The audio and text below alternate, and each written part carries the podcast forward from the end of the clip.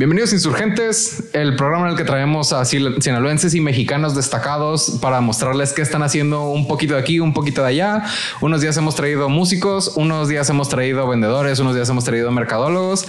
Y ahorita tenemos un poco de todo con Sabino Carrillo, este psicólogo de carrera, me parece. Afirma. Este y vendedor, me platicas ahorita antes de entrar a cuadro, ¿no? Vendo futuro. Excelente. Eh, como, se compra.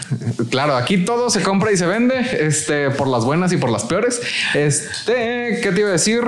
La dinámica del programa es relativamente sencilla, de hecho lo digo casi siempre a cuadro, que es preguntarte dónde estás, cómo llegaste aquí y sobre la línea vamos dejando avanzando que, que avance la plática. son preguntas muy filosóficas, ¿eh? Entonces, me tienes que ayudar a aterrizar, güey. No, está excelente. Por ejemplo, el, dónde estás ahorita, de hecho lo dejo abierto porque, por ejemplo, ha habido gente que se pone, y no lo digo en un mal sentido, como cósmica, en el sentido de su crecimiento personal más que el, tema de, profesionalmente estoy aquí. Y se me hace padre porque siento que hay gente que, les falta escuchar si alguien más tuvo un problema y lo supo cómo resolver. Entiendo. Sirve. Y si lo que nos quieres platicar es, pues ahorita estoy vendiendo tal y cual cosa, soy emprendedor y le echo un chorro a ganas, también se vale. Entonces, este, ahora sí, eh, cedo el micrófono en el sentido de dónde está Sabino. Pues yo creo que estoy en un momento muy satisfactorio de mi vida, la neta. Ok. En relación a lo que trabajo, lo que hago con mi vida, con mis amigos, con mi familia. Entonces, ¿en dónde estoy? Estoy en un momento de suma satisfacción. Si me preguntas qué hago profesionalmente, digo yo, vendo futuro. Literalmente se puede comprar con un contrato de por medio. Yo vendo seguros con componente de ahorro y son planes de ahorro a través de un seguro de vida y seguros de gastos médicos mayores. Ok, tiene que ver entonces como con la cobertura de, no sé si se llama seguridad social, ¿no? Pero tener la tranquilidad en el futuro de que si sucede algo, pues vas a estar cubierto de alguna manera, ¿no? Mira, el seguro social es una aseguradora. Ajá. Sí. Ellos te manejan fondos para tu pensión. Sí. Ellos te manejan la atención de salud. Ajá. Ahora, la gente ve el seguro social como si no les costara. Sí te cuesta. Lo paga tu sueldo. Te lo retiene el patrón, pero realmente quien está pagando tu seguro social, tu Infonavit, tu retiro, etc., eres tú mismo como empleado. Entonces, yo aseguradora privada, voy a decir, yo trabajo para Seguros Monterrey exclusivamente. Okay. Yo aseguradora privada pues hago en, principio, creo que bastante lo mismo, pero no te lo retiene el patrón el dinero. Tú como particular, tú, Yuriar, si contratas algo, pues me lo vas a pagar a mi aseguradora. Okay. Entonces eso en el tema ya de hacerte cargo de esas finanzas es más doloroso que si te lo retiene el patrón, porque nunca viste ese dinero. Sí, sí es tuyo, pero no llegó. Entonces, Seguro Social, ISTE, aseguradora privada, hacemos lo mismo. Ok, es, es, un muy buen dato y justo lo he platicado con mi papá. Ya desde que ahorita estamos platicando que él se dedica a lo de las pensiones. El, eh, por decir, tiene que ver y no. Por ejemplo, como el tema de los impuestos, que al final, el, según yo, el patrón paga algunos impuestos por ti a través de tu sueldo. Hay impuestos patronales, sí, para impuestos de para por el tema de tener empleados, sí. Ajá, entonces se, supone que esos impuestos deben ir a pagar, a cubrir algo de, lo que es este los servicios públicos, ¿no? Para ser como breves en, Hay participación de responsabilidad a la hora de pagar eh, ciertos beneficios que son para el empleado. Ajá. Por ejemplo, cuando entró la, hubo una reforma, una reforma a la ley de las pensiones. Y en lo que quiero decir es, es tripartita. Se pone un peso, de ahí le pone una lana el empleado, de una lana le pone el patrón y una lana, la menos, la pone gobierno. Ahora, yo más allá de pensiones o no pensiones, iba, por ejemplo, el caso particular del ISR, por ponerle puntos y comas. Ok. Que digo, yo como emprendedor, pues me toca pagarlo cada bimestre y si lo pago, este que de alguna manera uno como empleado a lo mejor sí le dicen el tu sueldo antes o después de impuestos, pero como que uno no razona, como nunca los ves, ya te quedas, si ganas 15, te quedas con pues gano 15 y listo, ya después de impuestos y esos impuestos que son, no sé, algo que le llaman impuestos. Claro. Entonces, el, como que el, el, paralelo que yo veo con el tema de, de los seguros es... Eh, como el empleado lo paga, aunque salga de tu sueldo, pues, o sea, tú no ves ese dinero, ya, ya te llega rasurado ese, ese salario, como que uno no es tan crítico con, oye, y ese, ese ISR a dónde se va y pasa lo mismo. No lo sientes. Ajá porque no lo tuviste que, no te llegó a ti ese dinero,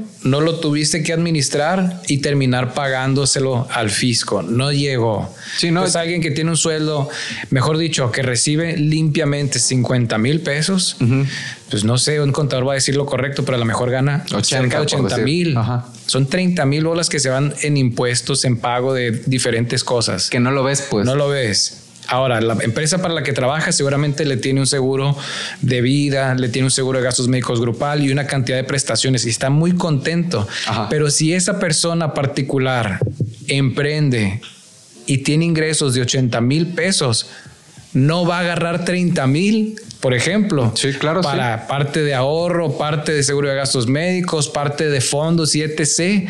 Se los va a comer, se los va a pistear, se los va a viajar, güey. Digo, no todos, ¿no? Pero sí. Lo digo como un general. Es que justo la plática con, con, Carlos Salazar, que estuvo en el primer capítulo y en el tercero, si no me falla la memoria, pues es mi contador. Sí. Entonces, la plática con él es este: ganaste 15 bolas, no te gastes los últimos 5. Digo, a lo mejor no es proporcional, ¿no? Pero no te gastes esos 5, esos 5 no son tuyos, van al fisco pues Entonces pasa eso con muchas personas que de repente se gastan dinero que no es suyo. Y es justo eso que a, eso quería llegar, ¿no? Digo, como que ya nos fuimos muy de lleno a los seguros, ahorita vamos a seguir como que con el formato regular, pero es el, el como ya como emprendedor, si lo ves, dices, puta, estos 30 mil bolas y ganaras 80 en el mes, no, no, me lo voy a gastar en el seguro, no me voy a gastar en estas cosas que no necesito porque es una, eh, como una cultura muy estándar para muchas personas, a lo mejor no es el caso Digo, yo no puedo decir que tengo la mejor, mejor cultura, más bien mi papá me ha cuidado de paga el seguro. No tenemos esa cultura financiera, Ajá. Eh, hay un youtuber holandés que vive en Colombia. Entonces, él dice, a mí en la escuela, en la primaria, en la secundaria, me decían cómo administrar mi dinero y eso no pasa en América Latina. O sea, no es culpa tuya ni mía, sino nuestra idiosincrasia y nuestro sistema educativo no nos da educación financiera. Exacto, no, nos dicen mm, cómo administrarnos y es, es, algo medular. Ahora vamos a ver como que ponerle un pin al, ¿cómo se llama? Al tema. Ajá. Eh, y vamos a ir, ir, brincando, ¿no? Porque de alguna manera si estudiaste psicología y acabaste en ventas de seguro, hubo hubo un antes y un después, ¿no? Y hubo sufrimiento también, Yuriar. Que es, hubo procesos. Es parte de la carnita de este programa, del, sufrimiento de la gente. No, mentiras, este, eh, pero es parte del, del, viaje del héroe que me gusta platicar aquí, eh, porque todos hemos pasado por cosas, ¿no? Entonces, claro. el, vamos entrando poco a poco. Dejo la narración en, tus manos en el sentido si quieres empezar de atrás para adelante o de adelante para atrás. Tú, tú mandas. Este, es tu show. Eh, el chiste de esto es, bueno, estudiaste psicología y acabaste en ventas. El, si quieres, vamos empezando. ¿Qué te motivó a, psicología y cómo llegamos poco a poco a las ventas? Muy bien. ¿Por qué estudié psicología, Yuriar? Yo quería saber por qué la gente hace lo que hace.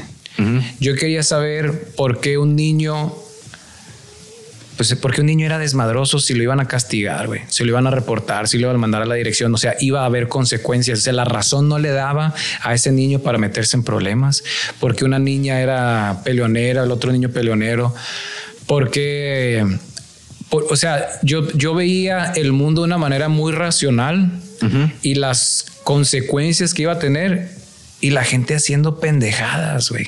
Ok. Porque la niña de 14 años se escapó y se embarazó. Y la embarazaron, güey. Oye, ¿en qué cabeza cabe? Ahora ya la entiendo, porque ese es un caso bien particular. Sí. Eh, porque los muchachos se drogan si les va a hacer daño. Ahora los entiendo, güey. ¿Por qué los muchachos ya me se alcoholizan? también voy. No, no, no, no por eso. o sea, en la medida de que vas creciendo, digo, me, dedico a la, me dediqué a la psicología, cosas que vas leyendo. Eh, yo consumo mucho Alanon y Alcohólicos Anónimos como parte de mi nutrición espiritual. No es que yo tenga una bronca con la bebida.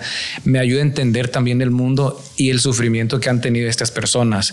Entonces, yo quería estudiar psicología para saber por qué la gente hace lo que hace. ¿Por qué el yuriar? Por poner un ejemplo, cuando estamos tomando un café, se comporta y dice y se expresa de cierta manera. Cuando estamos en un grupo de personas, se comporta y dice de otra manera. Porque cuando están ciertas personas en particular, José Javier Yuriar Monjará se comporta de otra manera. Ese es mi nombre completo para el que no se lo sepan. Gracias. Eh, somos amigos. Entonces, yo me acuerdo que eso lo veía en la secundaria y se me hacía muy increíble. según yo, la persona auténtica era la que estaba en corto conmigo platicando en individuales, pues no. Ok. Todas las personas, todas, todas esas facetas son auténticas es adaptación social, es función, son roles sociales, eso lo entendí después.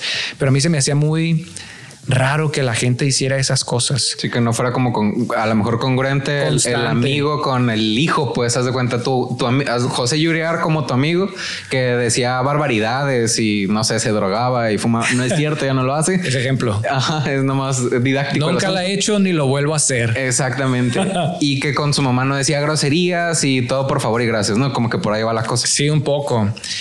Eh, oh, que esta señora es bien chismosa, por ejemplo, y se va a meter en broncas y por qué hace chisme, pues.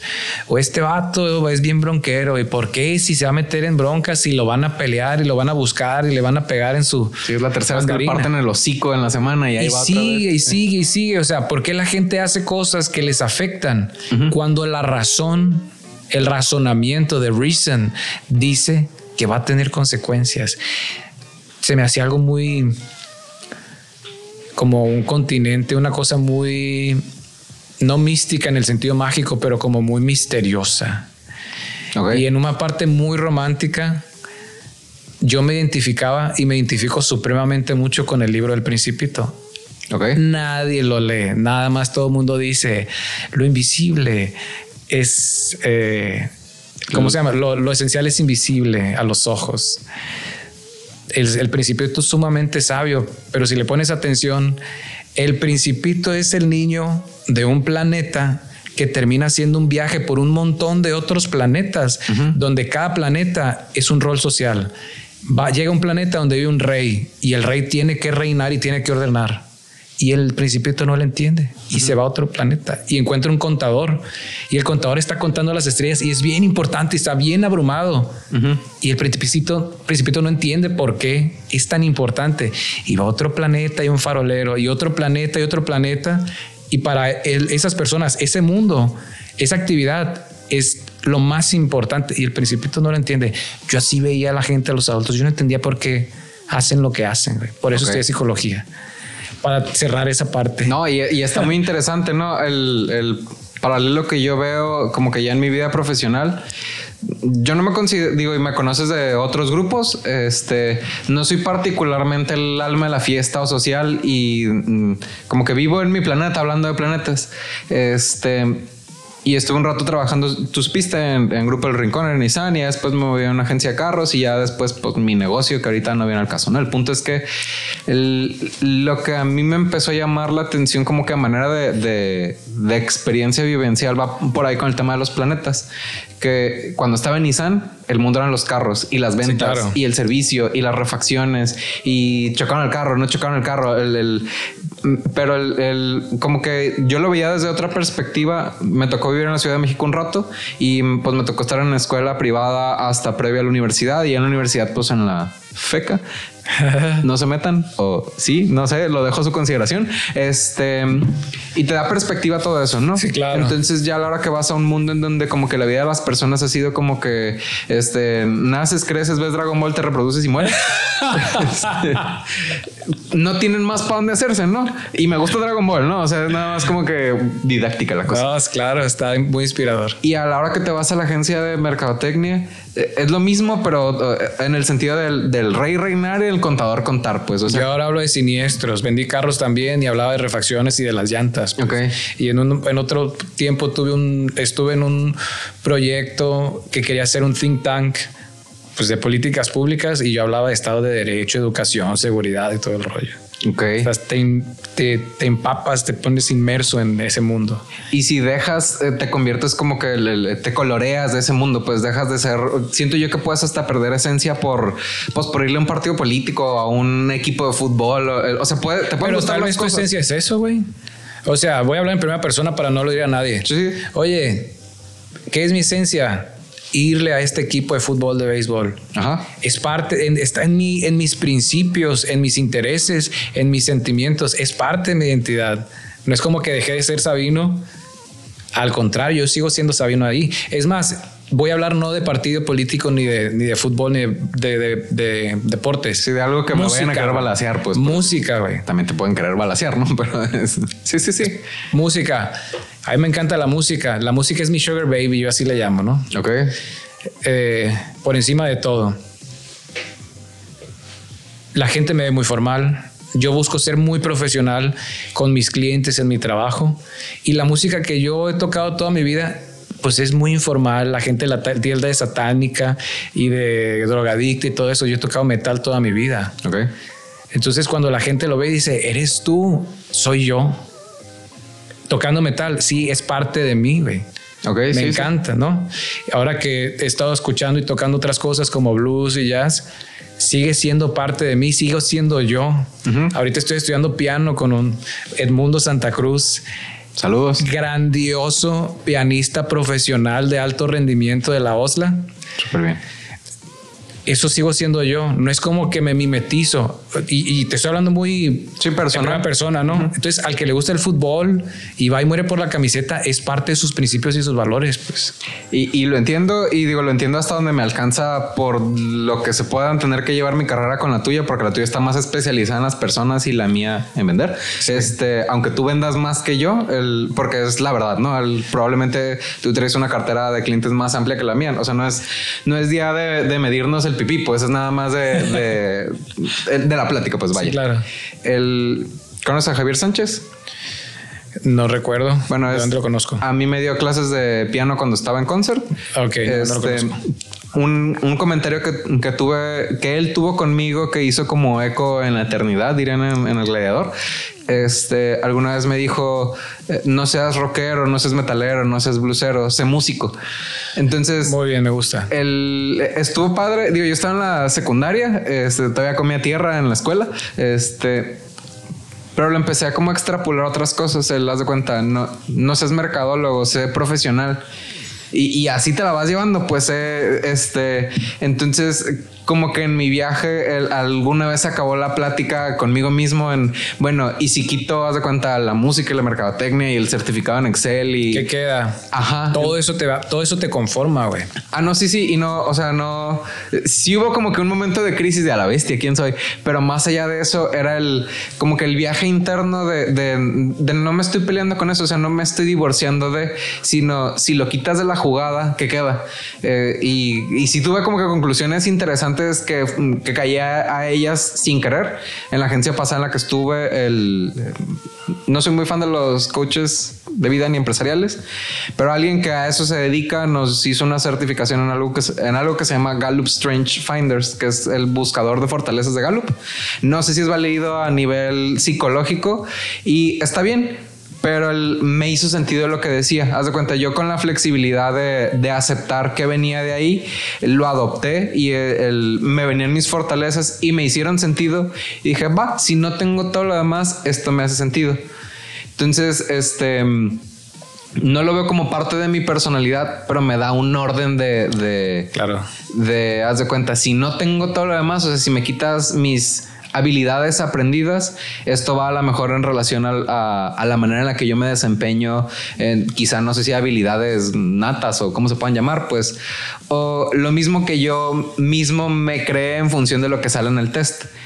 Y aún así es, es previo a, a- esas habilidades. Eh, y regresando un poquito, por ejemplo, el... eh, ¿Te llamaba la atención cómo cambiaban las personas? ¿Estudias psicología? ¿Te gradúas y tienes algo previo a estudiar psicología antes de las ventas? ¿O Mira, en el último año de psicología estaba estudiando inglés, termino la carrera y me meto a francés y alemán. Entonces estoy, estoy estudiando tres idiomas al mismo tiempo y además trabajaba con mi papá.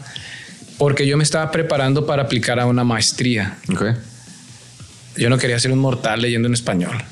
Ajá, Excúsame. Sí, pero, Excuse me. pero me estoy criticando yo. Sí, sí. Lo digo porque así lo pensaba. Eh, y había mucho tema de soberbia en su momento. Ahorita ya es más un tema de, curiosidad, ¿no? Pero me estaba preparando para la maestría. Okay. Y apliqué para la maestría después del año de, de que estudio idiomas y no quedé. No quedé y mi vida a partir de ahí no fue otra, no, o sea, mi vida no tomó un curso. Y esto es algo que me gusta decir y poner muy enfático. La vida no decide. La vida no tiene voluntad. La vida no te pone nada. Tú decides activo o pasivamente. Suceden cosas, tú sabes si las haces o no, si las tomas o no. Ajá. Bueno, entonces ya no me dediqué a la, a la psicología, ya no apliqué. Me invitaron a vender carros y me bajé de un carro que compró mi papá en el 91, que tenía unos choques, y me subí a un carro de la agencia deportivo. Dije, no, güey, pues no voy a ganar esto saliendo de la maestría que quería aplicar y ya no me dediqué a eso. Ok. Pero lo sufrí, Yuriar. Lo sufría. Yo era un intelectual ñoño un poco raro, entre pura gente normal. Y así lo digo, normal, integrada que todo el mundo se, llevaba bien. Me refiero a mis compañeros de la agencia. El raro era yo. No me identificaba, no entendía, casi no platicaba con ellos, no iba, no salía con ellos. El raro era yo. Era un intelectual que le, le interesaban los idiomas vendiendo carros. Okay. Lo sufrí por una cantidad de tiempo. Me fue bien, lo disfruté, pero después era demasiado tiempo y no las cosas que por las que yo había trabajado y estudiado y esforzado me estorbaban para esa actividad. Ser yo me estorbaba para vender. Okay. A eso me refiero con que lo sufrí. Es, sí te entiendo porque el yo tenía también esa perspectiva a la hora de convivir, haz de cuenta con, pues, en la prepa o en la universidad. ves que los intereses de las personas son otros, ¿no? Que eh, no necesariamente tiene que ser ah, el fin de semana y pistear, pues cada quien va a traer su esquema de prioridades, pero si no coinciden, eh, se vuelve complicado el, conectar con las personas. ¿Cómo haces clic? Exactamente. El, ¿Y hubo alguna manera en donde rompiste, decidiste irte, quedarte? No, afortunadamente me corrieron eh, mi despegue en la venta fue lento, empecé a vender y yo creo que mi, desánimo es que pues disminuyó mi resultado. Entonces un día me dijeron, ¿sabes qué? Esta es la política, te vas y me liberaron, güey. O sea, para mí me quitaron un peso de encima, me corrieron tal cual. Y de ahí agarré una chamba que iba a durar un año, duró medio año, que era este proyecto de políticas públicas, de un think tank de análisis, de información, de temas de políticas públicas. Entonces yo me leía todos los periódicos locales, todos los periódicos nacionales, no los leía de cabo a rabo, pues veía los, como temas de los títulos. Eh, no sé, estudios de la OCDE, temas. Ah, ¿Qué es la OCDE para los ignorantes como yo? Ah, la organización para el desarrollo económico, organización para la cooperación y el desarrollo económico. Es una organización internacional que la conforman muchísimos países, México, Brasil, Argentina, Colombia incluido, yo creo que Venezuela no a propósito ni Cuba. Eh, mm. Y básicamente lo que hacen es compartir información sobre resultados de educación, Estado de Derecho, negocios, Producto Interno Bruto, emisión de, de, carbonos, o sea, cosas con que se puedan comparar entre ellos. Sí, como esto me está jalando a mí, chécalo y a ver si te jala. Un poco, sí. Y obviamente que para eso pueda, puedan tomar decisiones de políticas públicas nacionales por esos resultados que están viendo, pues. Entonces yo veía información de esa y básicamente lo que yo hacía era un trabajo de inteligencia, de análisis y de presentar y se lo enviaba. Era una información que se lo damos a un público muy importante, poderoso, que incide en temas públicos en Culiacán, pues. De manera privada, o sea, nada de internet o nada así. No, o sea, pues lo mandábamos por internet, pues. Era un poco para estar informando a este público, y por público no me refiero como si fueran los magios secretos y etc., ¿no? Pues a lo mejor el gobernador en turno, pues por decirlo No, o sea, era un tema empresarial. Ah, ok. Sí, fue financiado por un eh, grupo de empresarios. Ok. Entonces, pues era darles información de valor para ellos. Ok. Sí. ¿Y fueron seis meses de eso? Fueron seis meses. A mí me gustaba esa chamba, yo tenía mucho interés en ella, estaba más dentro de mi formación, de mi carrera, o sea, a veces tenía que leer reportes en inglés, ah, yo estaba feliz, güey. Ok. ¿No? Porque era meterte a las tripas de la información, entenderla y darle una interpretación o exponerla. Por cierto que esa chamba me ayudó demasiado para temas de comunicación. ¿En qué sentido? Escrita. Ok. Para empezar, porque lo que mi trabajo era escribir y yo estaba estacionado en una agencia de publicidad. Yo no trabajaba para la agencia, estaba estacionado en una agencia haciendo esa chamba. Era como tu oficina. Y yo escuchaba las cuentas creativas. Fue muy bueno. Entonces se acaba esa chamba. Me dicen, me dicen, ¿sabes qué? No va a continuar. Yo sentí como que el mundo, mundo se me venía, venía encima. Eh, me fui a Los Ángeles con un primo un mes. No quería saber de Culiacán ni de la vida. Yo estaba herido, Yuriar. No me refiero literal, sino metafórica y sentimentalmente hablando. Pues un golpe al ego. No un golpe al ego. No estaba cómodo conmigo, no estaba cómodo con mi vida, la chamba que me estaba gustando no sucedió, no veía dónde yo me iba a desarrollar profesionalmente y todo lo que yo había estudiado y me había preparado intelectualmente, no veía dónde lo iba a explotar profesionalmente. Ok. Sí. Eh, entonces voy a Los Ángeles a descansar, a la fregada del mundo y la vida y todas las cosas. Y me regreso. No me acuerdo exactamente qué trabajo agarré, pero el punto es que viví, y yo le explico así, se lo digo a mis amigos, viví herido por mucho tiempo. No motas, no tachas, no perico, no choqué carros, no me peleaba, no delinquía, pero yo estaba herido, güey, no estaba cómodo con mi vida. Em, no me acuerdo qué trabajé cuando regresé, pero el chiste es que me volví a ir, pero por dos o tres meses. Ok. Cuando regreso, me hablan de Seguros Monterrey para el trabajo. Por entonces yo decía, hacia los 30, no me voy de Culiacán, me voy a poner serio con la vida. O sea, trabajar en algo que va a ser tu carrera y que la casa y cosas que ya te ponen raíces, ¿no? Como la, el, el, el script old school de lo que hay que hacer. Exacto. Ok. Pasó que me fui, se casó un primo, me puse un pedón, bailé toda la noche, lo disfruté muchísimo. Tuve toda esa estancia, fue demasiado nutritiva para mi espíritu, para mi alma, para el amor familiar, la fraternidad, tener otro hogar, tener fam tu familia está extendida, otros lugares calientitos, otras personas que te quieren y te aprecian y te, te reciben, pues no, me refiero a mis primos en Los Ángeles en este periodo que estuve allá. Ok. Y me regreso, empiezo a trabajar en Seguros Monterrey, un tío le da un paro cardíaco, me hablan y me dicen, oye, Sabi, ¿puedes venir? Te estoy diciendo todo rápido. Sí, sí. Para que cuides a tu tío, ¿cuánto tiempo? No sabemos. Y la neta es que yo dije sí con gusto porque era una manera de retribuir a toda la bonita atención que me dieron en el tiempo que estuve allá. Y la venta te puede esperar. No es como una contabilidad que la tienes que presentar sí o sí. Sí. Me fui, esa estancia, convivir con mis primos, todo eso me fue componiendo más. Cumplí 30 años en Los Ángeles con mis primos allá. Estaba bien contento, cabrón. Pleno, así, ah, ¿no? Y extrañaba a mi familia, extrañaba a mis sobrinos, extrañaba mi música. Ya me quería regresar, no de ya, pero Ya entendí que Culiacán era mi hogar. Hice las paces con Culiacán, hice las paces con la vida y cuando me regresé fue a integrarme y a tomar posesión de mi vida. Ok. ¿Y cómo podrías decir que tomaste posesión de tu vida? Porque es, es un tema bien, hablando de, de como que filosófico. Sí. El como el, el que le dio esa forma, pues que decidieras, ok, va, esto es mi vida. Hay una parte que es fortuita, Yuriar. La vida tenía que continuar. Yo tenía que continuar viviendo. Para mí esa experiencia de irme con mi familia, no vivir ni siquiera en México, pues yo estaba en Los Ángeles.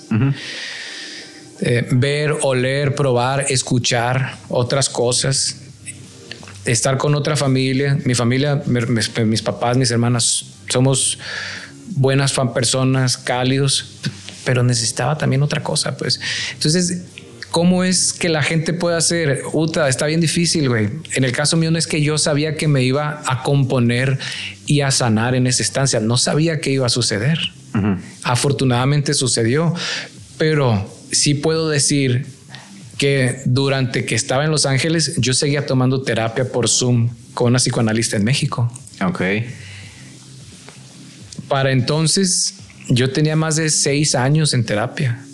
O sea, no es como que yo sabino solo y aisladamente me compuse. No, no, alguien te apoyó en ese, te hizo un acompañamiento para llegar a tus conclusiones. Sí, es que mira, en algún momento una amiga psicoanalista de México me dice, ¿sabes qué, Sabino? Estás herido, entra a terapia, entra a análisis. Y yo, no, no, no, no, no quería, no quería, no quería, no quería. Y peor viniendo, o sea, siendo psicólogo, tú también de, de como el doctor que nos quiere checar. Pues. Sí, pero al final del día, Juriar, o sea, los psicólogos pueden entender cosas, procesos, pero siguen siendo humanos. Sí, claro. Siguen siendo personas de los sentimientos, con familias, con amor, con frustraciones, con ilusiones.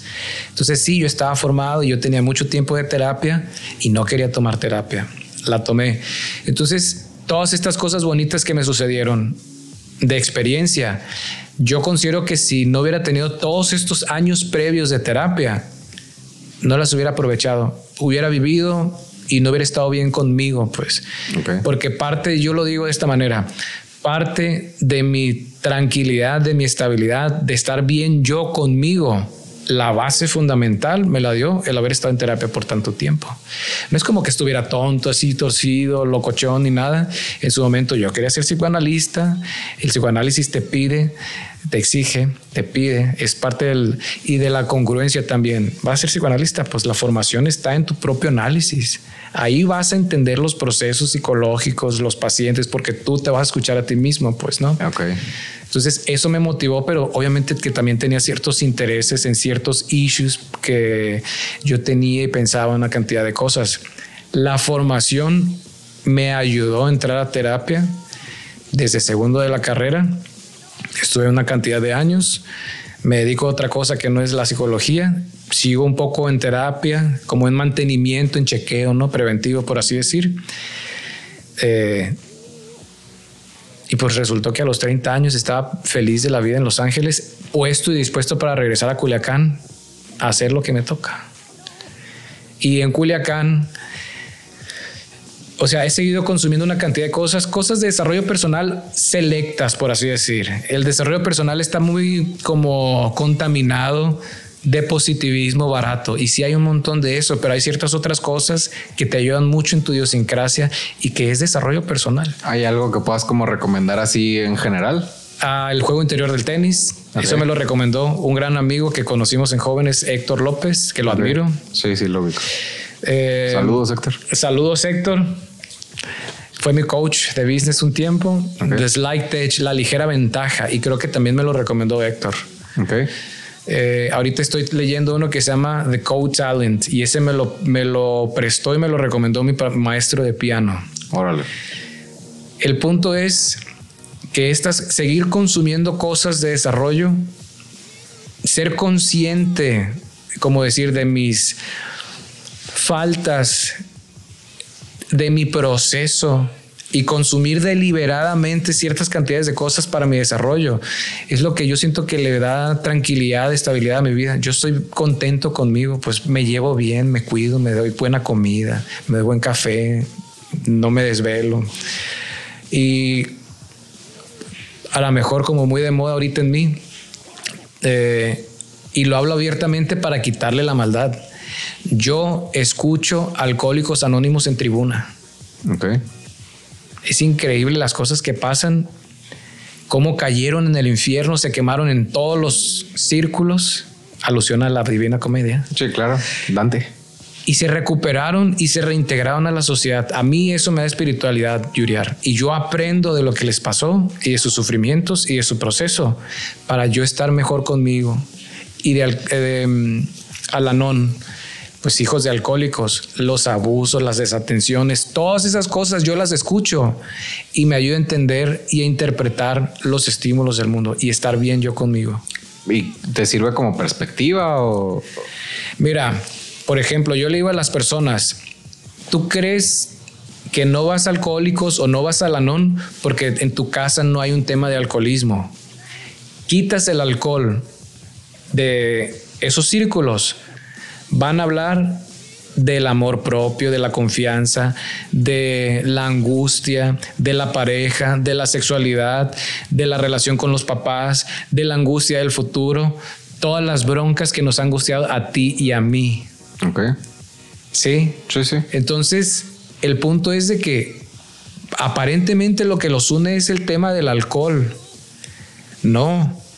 O sea, eso es algo que es como la punta del iceberg, es algo que lo que más se ve, pero realmente lo que los une es que están heridos, que no los educaron y que no pueden por sí solos sobrellevar sus vidas y necesitan ayuda de toda la cantidad de problemas que absolutamente todo mundo tenemos. Que al final lo que los, o sea, el, ¿cómo se llama? El enlace puede ser la sustancia, hablándolo como el alcohol. Parece, es el aparente. Es que para allá voy, por ejemplo, como la gente que fuma, el, a lo mejor es el, hey, me das un cigarro y de ahí te pones a platicar y el que está fumando, no, es que fíjate que mi hijo, la escuela, lo que sea, y, es el pretexto para, estar platicando con alguien sobre algún un tema. Un poco, sí.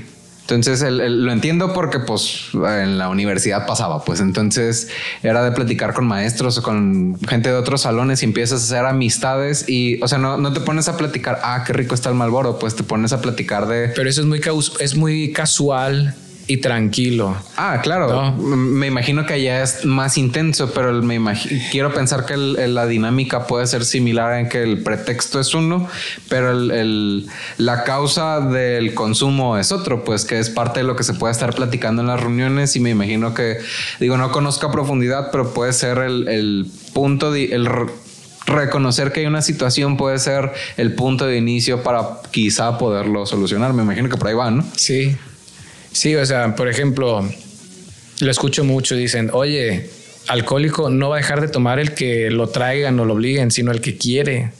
Y si este cabrón esta morra no quieren, no los vas a, no vas a conseguir que lo hagan, pues, ¿no?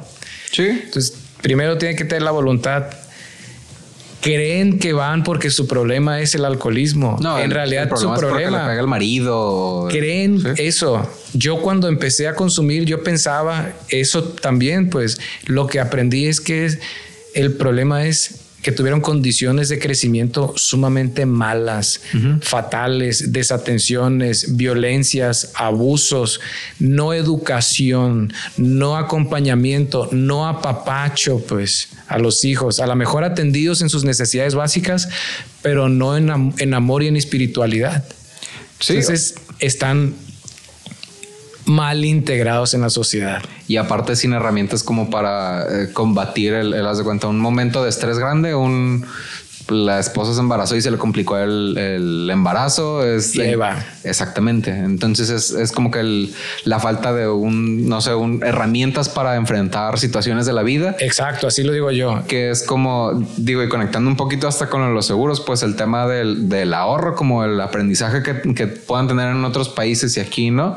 El tema de hasta la inteligencia emocional. El, para mí ha sido un viaje, pues ahorita no se trata de mí, pero en parte del viaje en algún momento empezó que a mi hermana le regalé un libro de inteligencia emocional, Daniel Goleman. No leí completo, pero lo y. ¿Te gustó? Y te dan datos este, concretos, como que das de cuenta. Los hombres se mueren más por paros cardíacos relacionados con hacer un coraje. Ajá, sí. Entonces es, es el tema de, o sea, si hay un factor de salud y de predisposición y demás, pues, pero yo sin ser médico, con eso entendí que cuando te encabronas, algo sucede en tu cuerpo y es un estrés al corazón porque al final se vuelve un paro cardíaco y en una vuelta ya no te lo va a alcanzar, digo, ya no te lo va a poder cubrir, entonces es el, pues ya no seas tan, tan corajudo. Ahí empieza el viaje de, cómo le vas a hacer para dejar de ser corajudo, pero ya es un, carnal, si pisteas mucho, te va a fallar el hígado, el, eh, ¿te quieres morir de eso? Regularmente la respuesta acaba en un no, ¿no? Entonces es el... La respuesta es me vale. Ah, no, es mi vida. La, de, la de arranque, ¿no? Pero ya, ya si quitas como que el el, perfil de, de, puberto en la edad que tenga, pues es mi vida. Yo, o sea, ya cuando es de, oye, güey, tienes una familia. El, Pero vato de 30, de 40, de 50, igual les dice, me vale madre, güey, es mi pedo. Eh, claro, sí. Yo me voy más bien al, como el fondo, ¿no? Al final, obviamente hay gente que, va a tener cierta circunstancia en donde si le dices, te quieres morir, te va a contestar que sí. Pero la premisa es, ¿te quieres morir pronto? Regularmente la respuesta va a ser no, cualquiera que sea las causas, pues. Entonces, si ya le vas escarbando en el suficiente, es bueno, si no te quieres morir pronto, este, esto te puede matar el, ya cuando, cuando creo yo que vas trabajando, el, digo, y tú eres el psicólogo, ¿no? Yo nada más yéndome a la idea de, de si lo que tú, si tú no te quieres morir y esto te va a matar, ten en consideración que el, pues por matemática es... Pero tal vez si se quiere morir y no se lo acepta y no lo dice públicamente, ¿Ah? ni no se lo dice a sí mismo. Una vez que iba yo a la universidad, puse Radio Was y estaba un maestro en la radio y le preguntaron, maestro, ahorita ha habido muchas muertes en relación al alcohol y la noche y la fiesta. ¿Qué nos puede decir? Y dijo así, son suicidios encubiertos. ¿Cómo es así? Tú sabes de que si tomas y la fiesta de noche y la velocidad son factores de altísimo riesgo. Puedes morir en un accidente, ¿verdad? Sí. Ah, pues ahí van y pistean más seguido en la noche.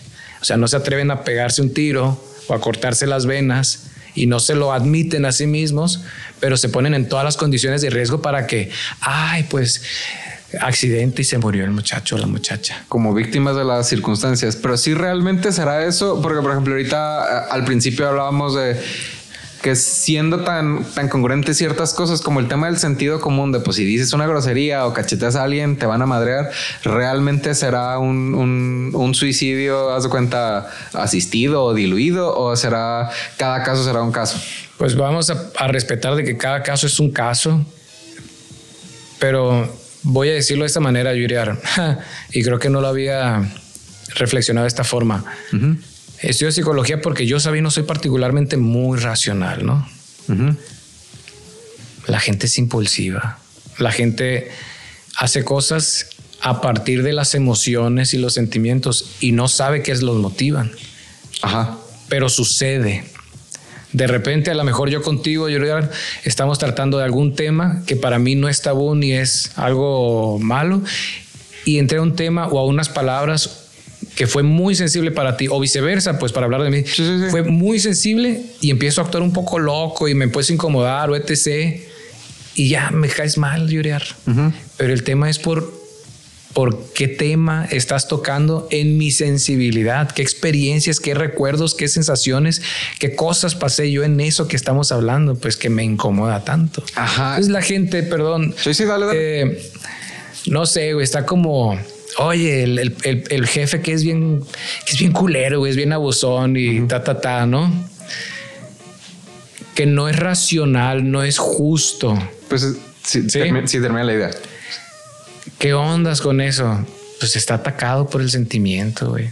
A veces la competitividad está del lado de la arbitrariedad, de la injusticia, por carencias propias también. Ajá, el, justo más o menos para allá iba con el jefe culero. Quizá alguien que conozco tuvo alguno.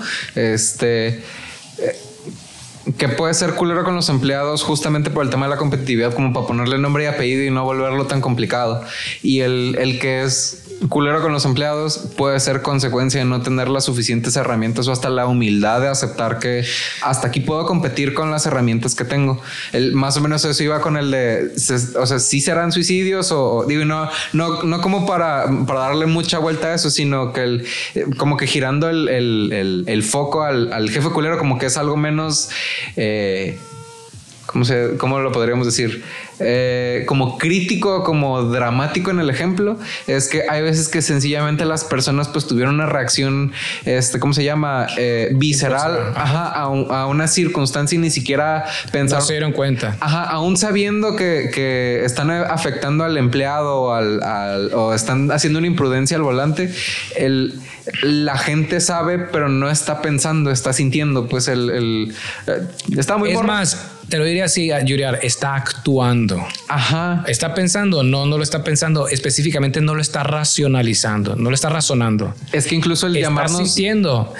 A lo mejor y sí, pero fue tan abrumador ese sentimiento y esa sensación que más bien actúa en consecuencia de todo esto. Totalmente. Oye, es loco, es ilógico, es sí, pero es porque está rebasado. Ajá, porque igual y no sé si es tema de gobernar o no gobernar las emociones, pero por ejemplo, ahorita platicando contigo me acordé que en algún punto de mi vida, por algo que vimos creo que en la prepa, que en la conclusión de, de que quizá el decir que somos homo sapiens es como demasiado soberbio, ¿no? Porque tenemos la capacidad de razonar en un momento en el que a lo mejor tú y yo estamos platicando y estamos, a lo mejor no llegamos a ninguna conclusión ahorita, ¿no? Pero estamos platicando qué pensamos. Pero a la hora de, haz de cuenta, estás en el volante y sin estar tomados, ¿no? Y se te mete un carro y le pitas y lo corteas y demás. Es, ese momento, o, fui yo, pues, por, como dices tú, volviéndolo en primera persona, no lo estamos pensando, pues lo estamos nada más actuando. Pero bueno, Corte cambio de la psicología porque yo creo que le podemos dar un chorro de vueltas a esto. Este, entonces eh, decidiste venirte a Culiacán una última vuelta como ya eh, afianzando los Hice las paces con la vida. Hice las paces con mi ciudad, con mi sociedad. O sea, yo, yo ya estaba gustoso de regresar a Culiacán, a mi hogar, a trabajar, lo que iba a hacer, que era el trabajo, el tema de los seguros, pues, a volver a ver a mis amigos, a mi familia, a mis sobrinos, a mis hermanas. Okay. Entonces yo ya tenía el deseo de regresar. Está bonito y, a mí me hace mucho clic porque sin entrar mucho en detalle, he convivido con personas que les pica por irse de Culiacán. El, yo no te puedo decir, estoy particularmente enamorado, particularmente detesto, pues es donde nací. Y el, la plática que tenía con estas personas es, carnal, puedes salirte de Culiacán, pero Culiacán no va a salir de ti. y de los pedos que traes por los cuales te quieres ir, mm, pues probablemente te los vas a llevar. Este, y en la mayoría de los casos así ha sido. Así va a ser. Tus problemas no son Culiacán, o tus problemas no son tu ciudad. Tus problemas son situaciones personales. Que a donde te vayas, van a ir, güey. Ahora, tal vez en otro contexto, en otra sociedad, realmente tú estás más a gusto, tal vez, pero no es como que por el solo absoluto hecho de que te vas de tu ciudad que tanto odies, tu vida se va a solucionar. Sí, al final yo a mucha gente, bueno, no mucha, pero cuando me tocó con esas personas, lo que les decía es, está bien, vete, vas a quitar pretextos de por cuál no estás satisfecho con lo que te está pasando y, ojalá y encuentres lo que estés buscando, pero lo que estás buscando no es otra ciudad, sino es algo adentro. El, hombre en el espejo, dice Michael Jackson. Y a veces son experiencias, Yuriar. Y ahí te hablo en primera persona. Yo tuve la fortuna de irme y también tuve esta parte desafortunada del motivo por el que me fui. ¿No? Un, motivo feo era, fue la salud de un tío. Eh, lo afortunado para mí fue que fui a llegar con una familia, o sea, mis tíos, mis primos, fue muy nutritivo. Entonces, sí, la experiencia de, de ir, de salirme, el pretexto es irte de Culiacán y el pretexto es irte de México y yo tampoco no quería hablar español, no porque tenga algo en contra del idioma, sino para vivir en otro idioma. Vivir en otro idioma. En Los Ángeles no lo consigues demasiado latino, ¿no? Que es muy buen dato, ¿no? Mucha gente da, ah, me voy a, California, a Los Ángeles y es, pues, no. Apenas que te vas a ciertas zonas. Pero el, chiste es que a lo mejor, o bueno, voy a seguir hablando de mí, el haber pasado por esa experiencia me nutrió, no tengo otra manera de explicarlo, me nutrió. Tal vez a otra persona no le nutre tanto y no le soluciona la vida como a mí sí me sucedió. Y quiero dar crédito de los años de terapia que yo tuve. No yo por decir yo Sabino, sino los años de preparación, de estudio, de gimnasia terapéutica, psicológica, ¿me explico? Sí. De, de tratamiento de tu persona, no de las cosas exteriores. Entonces yo creo que si no hubiera tenido tanto tiempo de terapia, pues a lo mejor voy a Los Ángeles y de todas maneras estoy y regreso herido y a lo mejor estoy allá o estoy acá y no feliz. Yo sí te daría eh, crédito a ti, no, no por ganar clics ni nada, no es el al, al, Chile en el sentido de no sé dónde lo leí, estoy seguro que no es mío, pero en algún lugar leí que no es nada más lo que te pone la vida enfrente, sino qué haces con ello y tú pudiste haber tenido terapia o, el trago o las drogas o al, final si estabas en otro país pues al final el tema de, tener acceso a otras circunstancias tanto buenas como malas se presentan. Pues si tú puedes decidir el me aviento no me aviento a lo bueno a lo malo no desde convivir con la familia o hasta pues estando aquí pues tenemos mucho acceso al crimen organizado para ser breves y que no nos disparen. Este en cualquier momento de la vida pudiste haber decidido tomar otra ruta y has decidido aprovechar en cierta línea que, que ahorita te tiene feliz y ahí es tema de voluntad. O sea, el... No, pero mira, voy a decir así, ahí el mérito no es mío, güey. Yo me considero ser una persona de bien, honrada, honorable, de palabra. Pero ¿por qué digo que el mérito no es mío? Yo digo que el mérito es de mis papás, güey. O sea, me educaron, me formaron, cuidaron con quién iba, con quién venía, qué cosas hacía, qué cosas consumía. Eh, me acuerdo muy bien de esto, Yuriar. Una vez, así de la nada, mi papá me dice, si un día caes en la cárcel, ahí te vas a quedar podrido. Y yo, hey, güey, yo no hice nada malo. ¿De dónde vino eso? Pues, ¿cómo me lo gané? Espérate, así. Sí, tranquilo. Y yo me supe desamparado si yo caí en la cárcel, pero tampoco era un niño conflictivo yo, güey. No había motivo para que me lo dijera.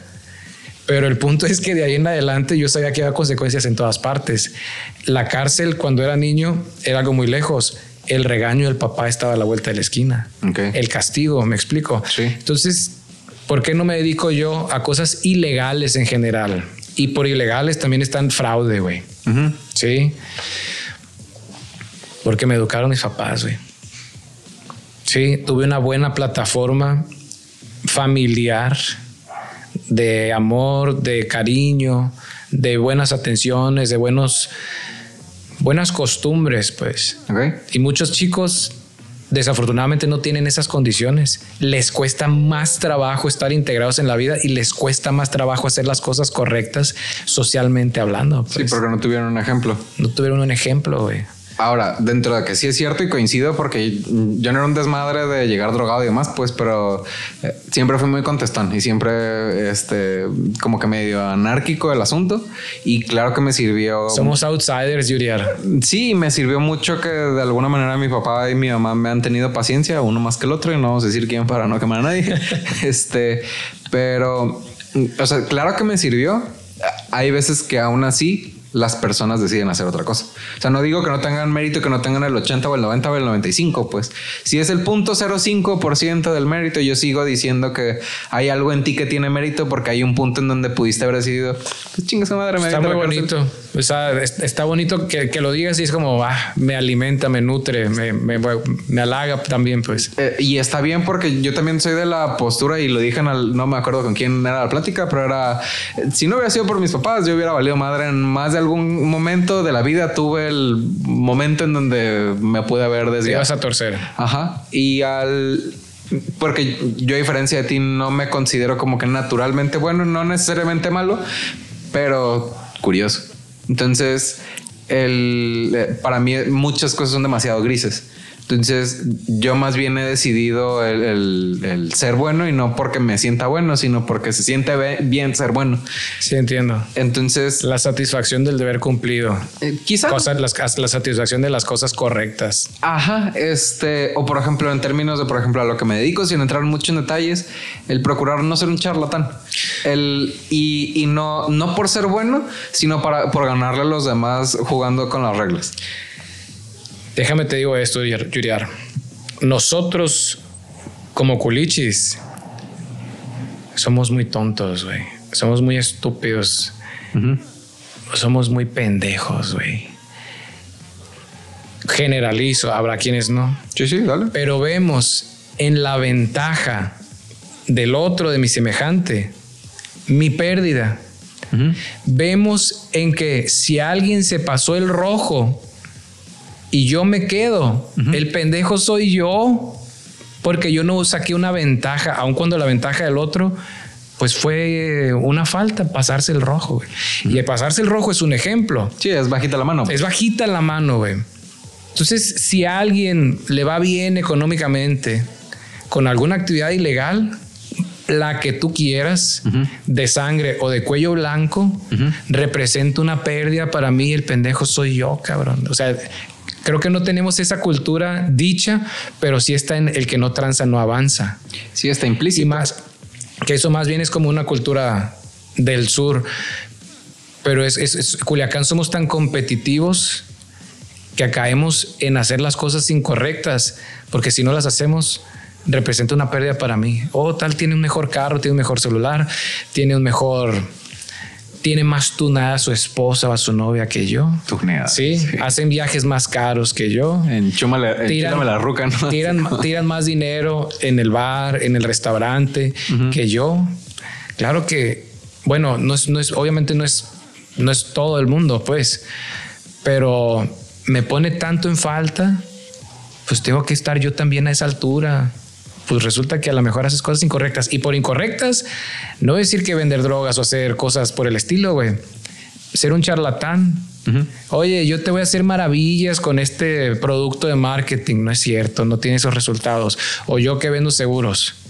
Oye, con este seguro lo vas a pagar medio año y te va a dar un millón de millones de pesos a los tres años. No es cierto, güey. Eso también es parte de la ilegalidad. Sí, claro yo estoy en una parte muy competitiva, pues que es las ventas, tenemos productos financieros. Entonces de repente voy a hablar en primera persona, oye, si mi compañero vende más que yo, ufa, pues voy a empezar a decir ciertas mentiritas o omitir ciertas cosas para que sí me compren. Eso es fraude. Eso es una ilegalidad. ¿Por qué? Porque aquel trae el carro y yo no. Porque aquel trae el celular o va a los restaurantes o la ropa y yo no. No sé respetar. Creo que quedamos como que en el, limbo, ¿no? Eh, no, es, es, un buen tema. El, me quedé como meditando el... Eh, que a veces repetimos lo que nos dicen las demás personas. O sea, si por ejemplo de ir a la iglesia, el, el, ir a la iglesia todos los domingos, Padre nuestro, que estás, bla, bla, bla. Pero a veces de la, de la religión que seas, ¿no? No sigues el ejemplo, no te pones como que a, meditar, bueno, cuál es tu estructura de valores o por qué haces o qué es lo que te motiva a dónde quieres llegar. Pero sabes qué, Yuriar, yo creo que eso ha pasado absolutamente en todos los tiempos de toda la humanidad. Tú dices que la gente repite, sí, efectivamente. Yo pienso que la gente dice las cosas bonitas, inspiracionales, espirituales, pero realmente no las reflexiona y no se adhieren a su persona y a su espíritu. Repiten, repiten. La ciencia dice, alguien dice, ta, ta, ta, ta. Sí. Pero entonces, no sé, si lees cierta literatura o lees filosofía o lees a los griegos, etc., pues las mismas broncas de la gente, del pan y el circo, son de ahora eran antes, pues. son las mismas problemáticas. Yo más bien iba al, por ejemplo, ay, perdón, pasa nada, que la estructura de valores de las personas aquí sea diferente a, o sea, que sea particular la de aquí, como lo que estás diciendo, el tema de la competitividad, por, por, decir, el, cuando recién empezó el tema de la cuarentena, la actitud que había en Sinaloa, por lo que alcancé a escuchar en las noticias, era particularmente más me vale madre hasta que se empezó a morir mucha gente, que Sinaloa fue particularmente del, y sobre todo Culiacán, de los eh, municipios a nivel país. Digo, lo estoy repitiendo a como me acuerdo, ¿no? No, no es un dato este, fidedigno. No, pero sí en los reportes, o sea, Sinaloa estaba muy mal y todo el mundo estaba en un semáforo más amable y Sinaloa seguía mal, güey. Y es parte de ese como que sentido sentido de soy inmortal. Soberbia, güey. Ajá. O sea, si sigo las reglas, soy un pendejo, güey. Hablo como sinaloense. Sí, sí, sí. Las reglas es el peatonal, el rojo. Sí, el cruzar por la esquina, cositas así sencillas. Cosas sencillas de que se refleja la cultura, güey. Oye, no, a mí me vale madre, güey. Yo voy a salir a las fiestas. También es ignorancia, ¿no? Sí yo voy a ir a la fiesta y no va a pasar nada. Y pobre mucha gente que la pagó muriendo de COVID, güey. Pero es que pasa esto. Es, un tema de bullying social muy grande, güey. Es que si me porto bien y no voy a la fiesta, se van a reír de mí todos mis compas y la sociedad y demás. Soy un pendejo porque respeté las reglas. Y mientras el vecino, el amigo, el primo o el cuñado está en todos los bares, en todos los antros haciendo y jalando banda y todo lo que tú quieras y todas las cosas que te dicen no hacer, y él está triunfando y siendo feliz, pues yo tengo que hacerlo como él, porque si no yo soy un tonto, güey. ¿Me explico? Sí, el tema del estatus, pues el tema de, de, yo también tengo y puedo hacer esto. Y no solamente por la parte económica, güey, sino pues una demostración de poder. O sea, es al final el, yo también puedo. O sea, no, ah, no, se transmiten billetes. Pues es, ah, yo, si tú trajiste el DJ de 8 de la noche a 12 de la noche, pues el mío va a estar de 8 a 6 de la mañana. Pues este, y vamos a traer, no sé, viejas y alcohol y demás. Fíjate, yo lo veo y ahí ojalá amigos míos que son psicólogos que hacen investigación en psicología social, tema de narcotráfico y demás. Es que Culiacán es tan competitivo en un sentido violento, güey. Violento hasta sus últimas consecuencias, por cierto. Sí. Que permea tanto a la sociedad. Y entonces, pues hacemos cosas a pesar de las consecuencias con tal de ganar. O que vean que tengo la razón. Aunque no la tenga. Sí. Corte cambio. Ahorita que me platicabas de los seguros, como que por los tiempos que me has platicado, como ya entrar en, tema, algo en particular que te haya llamado la atención de los seguros, que porque al final podrías haber trabajado cualquier otra cosa, ¿no? El, tema de decidí quedarme aquí porque esto es lo que me gusta. Porque es honorable. Ok. Lloriar. Yo lo digo con toda la confianza del mundo. Yo le llevo un plan a ti, a tu papá, a tu familia, a mi familia, a mis amigos, es bueno para ellos, güey. Porque estás hablando de una certeza en el futuro. Oye, si pasa algo indeseado como el fallecimiento, o por accidente que la persona no pueda trabajar, o por accidente que pierde la vida, va a haber dinero en la mesa para que tú y tus, para que tus hijos y tu esposa sigan viviendo y sigan pagando el colegio. Pues eso es bueno. Okay. Pero adicionalmente, los seguros que yo manejo se activan con un ahorro. El cochinito se llama seguro de vida y lo que lo mantiene es que le estás metiendo dinerito y ese dinero te lo voy a regresar a ti y con creces. Entonces, por más alto que haga el ahorro la persona, por más alto que, le, que por más que le ponga, es todavía mejor para esa persona. ¿Me explico? Entiendo que al final de un plazo eh, se recupera algún tipo de dinero. Algún no, se recupera el dinero. Ah, es, un dato importante, ¿no? El, como que el cristiano Oye, pasa un plazo y recupera mi dinero. Algo de, no, algo, él. sí, está padre. Eh, te pongo un ejemplo. Cuando yo vendí carros, yo vendía, yo, yo veía compañeros muy eh, habilidosos. Para la venta. Para la venta y en que si la persona iba por un carro, le colocaban otro carro, porque también está en el tema de las metas. Y entonces yo sentía que yo no le podía vender un, cierto carro a cierta persona porque yo estaba siendo indigno, injusto con su capacidad y con su necesidad. ¿Sí me explico? Sí, cabrón al español, pues. Cagazón, güey. Pensando en mi beneficio. Si Yuriar en lugar de ponerme un peso en el, no a mí, en lugar del, plan que yo le vendo, no pone un peso, sino pone dos o pone diez, va a regresar a lloriar. O si le pone 20 o le pone 30 o le pone 100 o le pone mil o cinco mil, esa lana no es para mí. Esa lana te la guardo y te la administro yo. Va a regresar al lloriar, güey. Entonces, sí o sí, y en cualquier medida, es bueno para las personas, güey.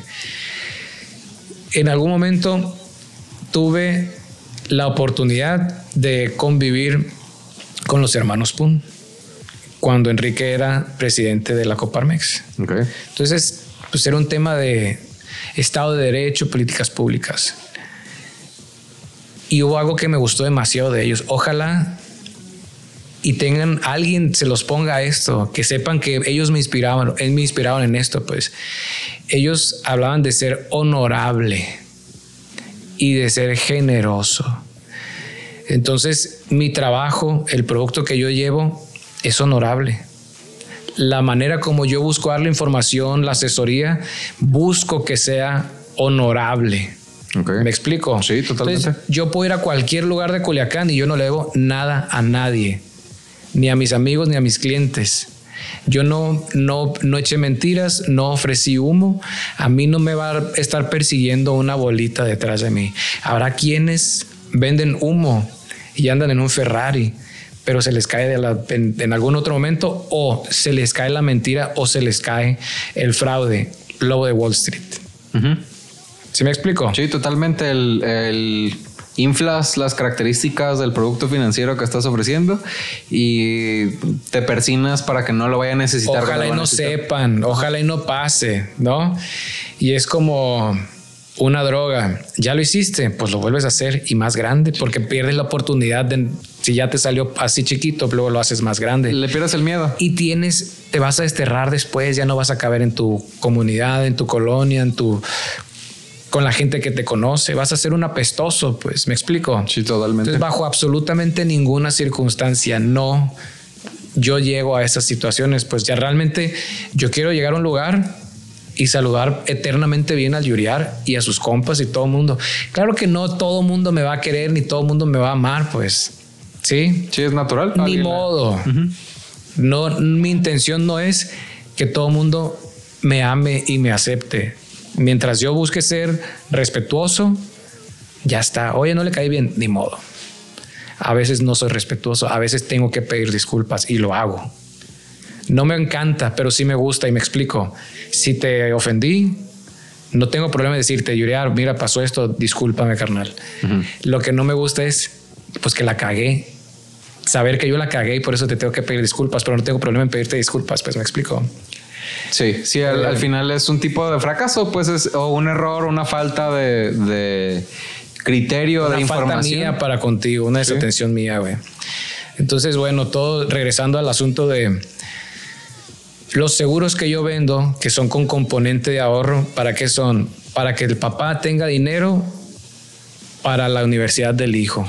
Puede, quererse, puede querer estudiar en Culiacán o se puede querer a Guadalajara o a México y le va a costar el papá. Ok por uno. La otra, el, proyecto más importante de todo mundo que es mantenerse viejito cuando ya no tiene fuerzas tantas o talentos o motivaciones. La fuera de la pensión, el seguro de por vejez y cesantía. Pues esas son otras herramientas de acumulación de dinero para tu edad de retiro, pues. Entonces, oye, si yo te vendo a ti o a tus amigos o a tu primo un seguro para el retiro, para que tengas lana a tus 60 o 65 años, ¿tiene eso algo de malo? No. No. Oye, y si vas a acumular más para entonces, ¿es bueno? Sí. A eso me refiero con que mis productos hacen cosas buenas, pues son honorables. ¿Me explico? Sí. Eso me hizo a mí quedarme en el negocio. Y está padre porque la mayoría de las personas nos quedamos al que le vendo a la gente, pues para seguir que se mueva la máquina del dinero, ¿no? Ya cuando te estás metiendo en algo, eh, no es filantrópico porque al final hay un tema de negocio y ahí las personas ganan, pero es algo que trae un beneficio sustancial para la persona que lo está comprando. Y justo porque empecé a dar clases en la San Sebastián hace días. Sí, me Este una niña trae un proyecto que sin como que entrar mucho en detalles, este, quiere apoyar a unos animalitos con su proyecto. No, no lo voy a ventilar mucho pues porque es personal. Este, y yo lo que le comenté es en, en términos de negocio, primero saca el negocio. O sea, el, business wise, no te metas a apoyar a alguien hasta que no hayas estabilizado tu barco. Es al final no es un producto financiero, pues es un producto de, consumidor al cliente final. Entonces, si aparte el negocio en el que tú estás involucrado te permite el no nada más honorable, sino provechoso para las personas que lo están comprando, y yo lo entiendo, pues por la formación que tengo con mi papá, de que no lo van a tener de aquí al año que entra. Pero cuando ya uno no tiene energía ni ganas o tiene algún problema de salud en donde no puede puede darse el lujo de, no tener dinero porque en eso acaba, es una tranquilidad el tener un tipo de cobertura financiera para los que no entiendan dinero cuando estás viejo. este, y lo entiendo perfectamente por el tema de lo que maneja mi papá de las pensiones, que están en uno de los videos anteriores, lo pueden buscar con su nombre, Javier Yuriar. Clic en, la liga para que lo pongas, cabrón. ¿eh? ¿eh? sí, si no, va a estar en la descripción porque es un pedo ponerlo en el video.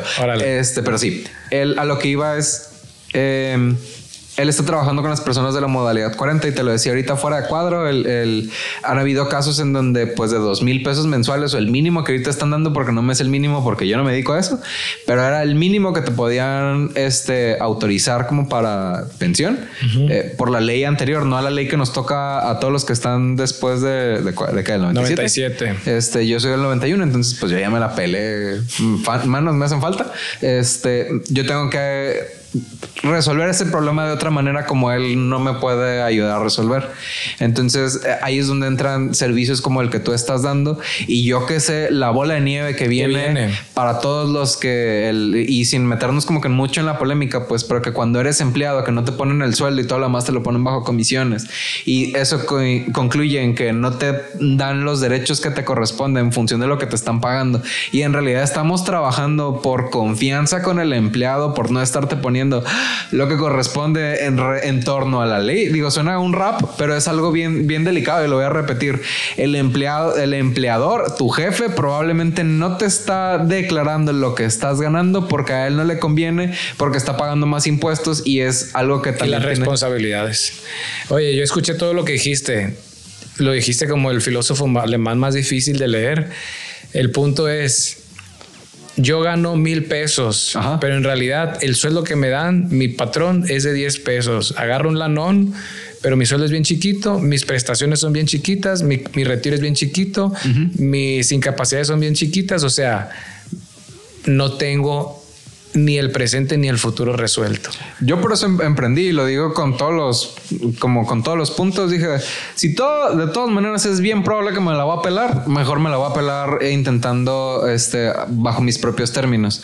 Y si me va bien, pues chido. Y si no me va bien, pues ahorita platicamos fuera de cuadro para que me des más información. Y lo digo de neta porque pues tengo el, el norte de esa bola de nieve que viene de, ahorita creo que si no me falla la memoria, el mínimo para los pensionados de la ley del, de, antes del 97, porque no me acuerdo con puntos y comas, según yo, rondan los 4 mil pesos. ¿Para qué te alcanzo con 4 mil pesos? Eso sí no me acuerdo, güey. Yo no tengo el dato exacto, pero según yo es algo alrededor de 4 mil pesos. 6 no son. ¿Para qué te alcanzo con 4 mil pesos?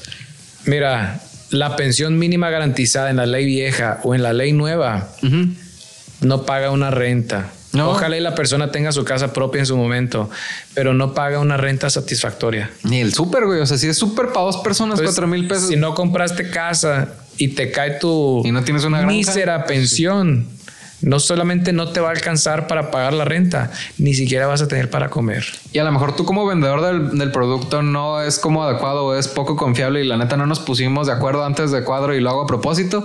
Tengan miedo, preocúpense y vean qué pedo con sus derechos porque es una crisis inminente que se viene a todos los que venimos del 97 en adelante. Yo creo... Repito, crisis. Hay una ola funesta generacional a ti y a mí de pues como el Estado no nos va a cuidar y no nos van a mantener y no nos va a resolver la enfermedad, vamos a tener que trabajar y por necesidad de viejitos. No hay vuelta de hoja, güey. Tal cual. De hecho, hice un video hablando sobre el retiro y decía yo, todo mundo nos vemos en, nuestro retiro en la playa con una piña colada y pasándola bien y etc., ¿no? Pero la neta es que vas a tener que trabajar y por necesidad. No, sabes en qué afor estás, no sabes cuántos puntos tienes, no sabes cuántas semanas cotizadas tienes. ¿Cómo pretendes que vas a tener el futuro resuelto de viejo? Pues si no sabes todo esto, ¿no? Lo tienen resuelto, pero como cerillito en el súper. Y si no los terminan de sacar ahorita que no hay... Que ni eso, ¿no? Porque quitaron las bolsas de plástico en el súper. Y a lo mejor va a haber máquinas automatizadas para entonces. Pues ya, ya está para cobrar, güey. O sea, el, la automatización viene, que yo me dedico más o menos a eso. Entonces, en resumen, pónganse las pilas, plebes. Oye, dato ñoño, Yurar. Dato ñoño. Sí, dale. Eh, el seguro social, hasta donde yo recuerdo, se creó por los 50. Ok. Ok, en México, ¿no? Como hace 70 y pelos años, pues. ¿Qué es el punto, güey? La seguridad social proveída por el Estado es algo demasiado nuevo.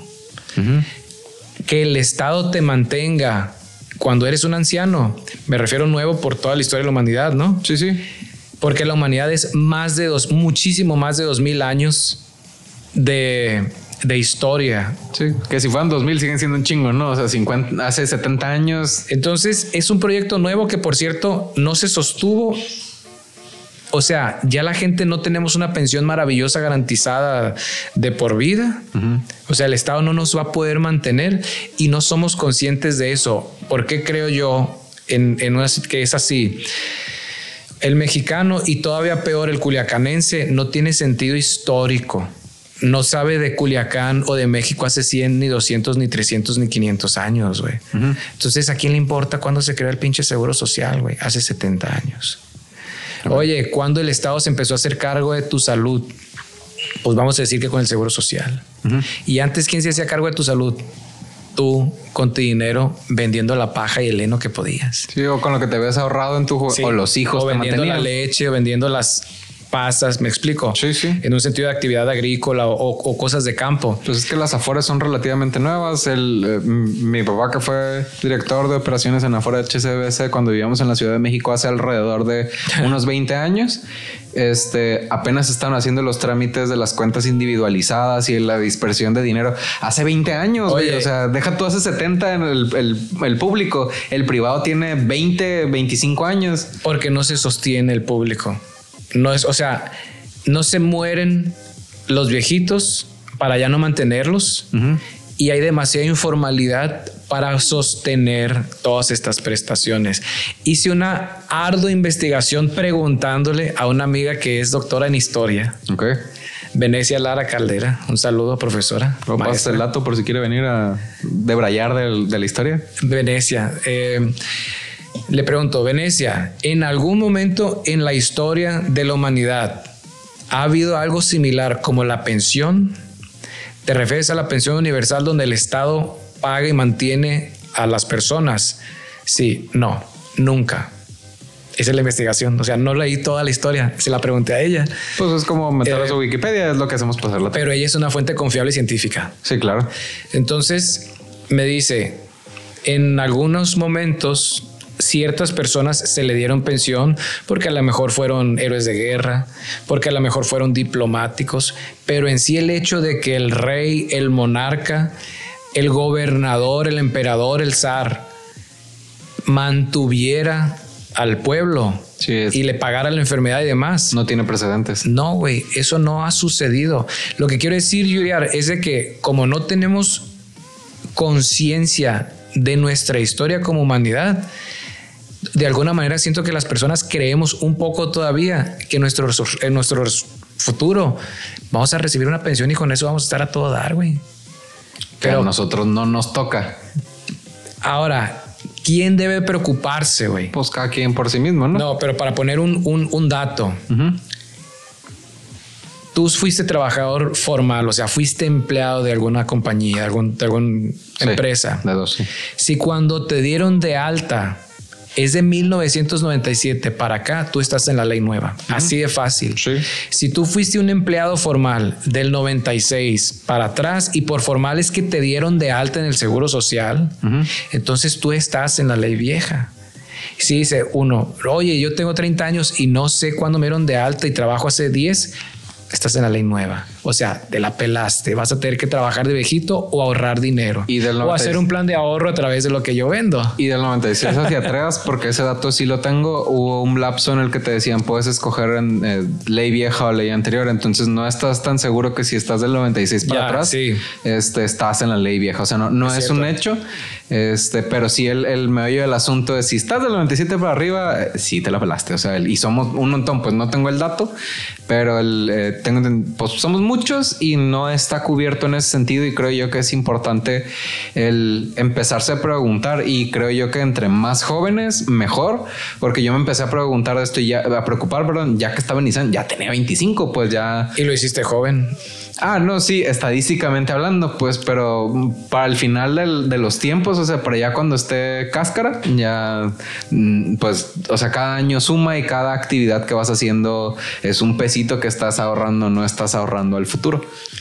Oye, yo lo que decía en el video de lo del retiro es, ojalá y todo valga la pena, güey. O no me acuerdo si hice con otro video. Ojalá y el teléfono y el viaje y el carro y, y todo lo que hayas hecho en la vida por lo que no ahorraste haya sido maravilloso, güey, para cuando tengas que estar de paquetero, que no es indigno. Pero si hiciste un doctorado y ya no das clases. Pues de Uber, güey. O sea, no te vayas muy lejos. ¿Cuántos no hay graduados que ah, ando de Uber? Y indigno o no indigno. Nos cuentan una historia de que ah, eh, sales de la prepa, estudias tu carrera y te vas a dedicar a tu carrera porque es lo que te apasiona. No es cierto. O sea, no necesariamente. No, o sea, estadísticamente hablando, no es cierto. Sí. Yo, por ejemplo, yo no me dedico a la psicología. Y yo me, he Me mantenido porque soy terco como la caca por salir, pues, pero. Pero no, o sea, hablando de los de mi generación que tengo contacto, éramos 60, güey. Según yo, 5 se dedican a, haz de cuenta, directamente a unos 5 o 6, salvo que me corrijan. La mayoría se dedican a otra cosa, a otra, o sea, a ventas, Oye, a producción. a Y que- para la gente que lo está escuchando, güey, claro que hay una, una estadística, ¿no? ¿Cuántos terminan la universidad? De los que terminan, ¿cuántos se titulan? De los que se titulan, ¿cuántos trabajan en su área? Pero hay que decir también, creo yo, los que se dedican a su área es porque decidieron deliberadamente entrar en ese campo y hacer carrera ahí. Yo, Sabino, estudié psicología. ¿Por qué no me dedico a la psicología? Porque decidí hacer otra cosa que no psicología. O sea, claro que soy parte de la estadística, pero yo soy consciente de las decisiones que hice y por qué no me dediqué a la psicología y por qué a otras cosas. ¿Me explico? Sí, totalmente. No, hablando, no hablo de ti porque no lo sé, no lo puedo afirmar, pero mucha gente, oye, pero estudié esto y me dedico a otra cosa porque decidiste agarrar otra chamba. Sí, el- Oye, en lo que no, en lo que pasa algo y tampoco hiciste para que sucediera y te quedaste con lo que con lo que te llegó, pues. Sí, el tiempo no es eterno para tomar una decisión. Yo te puedo decir, yo sí decidí quedarme por motivos. O sea, el motivo en corto es porque veo, por decir cuánto ganan en otros países, me tocó un, me llegó una oferta de trabajo, o sea, no personalizada, sino, hey, aquí hay un puesto. Eran 70 mil dólares anuales o 100 mil dólares anuales de, de teletrabajo. Allá no sé si es mucho o es poquito. ¿En dónde? Allá en Estados Unidos. Ha de ser promedio para la carrera. No, pues por ejemplo, yo recuerdo que 100 mil dólares en San Francisco, Ajá. no eres pobre, pero igual es carísimo y estás contando todavía los pesos, pues claro que cuentas los pesos después que fuiste a Disney, después que fuiste a Magic Mountain y fuiste a, la, a Europa, o sea, es- te- tienes una mucha más alta calidad de vida, pues, ¿no? Y aparte lo que yo iba también es, es que es teletrabajo, güey, no hay que moverse, todo es desde tu casa y suponiendo que, porque no, no aclaran ese punto, 70 mil dólares en México es un chingo, aunque sea el año. Pero 70 mil dólares, que en concreto es un millón cuatrocientos, un millón quinientos mil pesos. Sí, sí. güey. Yo entendí esto, Yuriar. Si yo gano 100 mil pesos aquí en, en Culiacán y alguien en Los Ángeles, para hablar de que yo estuve ahí un tiempo, Sí. gana 100 mil pesos, pero traducido a dólares, mis 100 mil pesos son más rinden más, güey. Porque mis tortillas son más baratas, mi coca es más barata.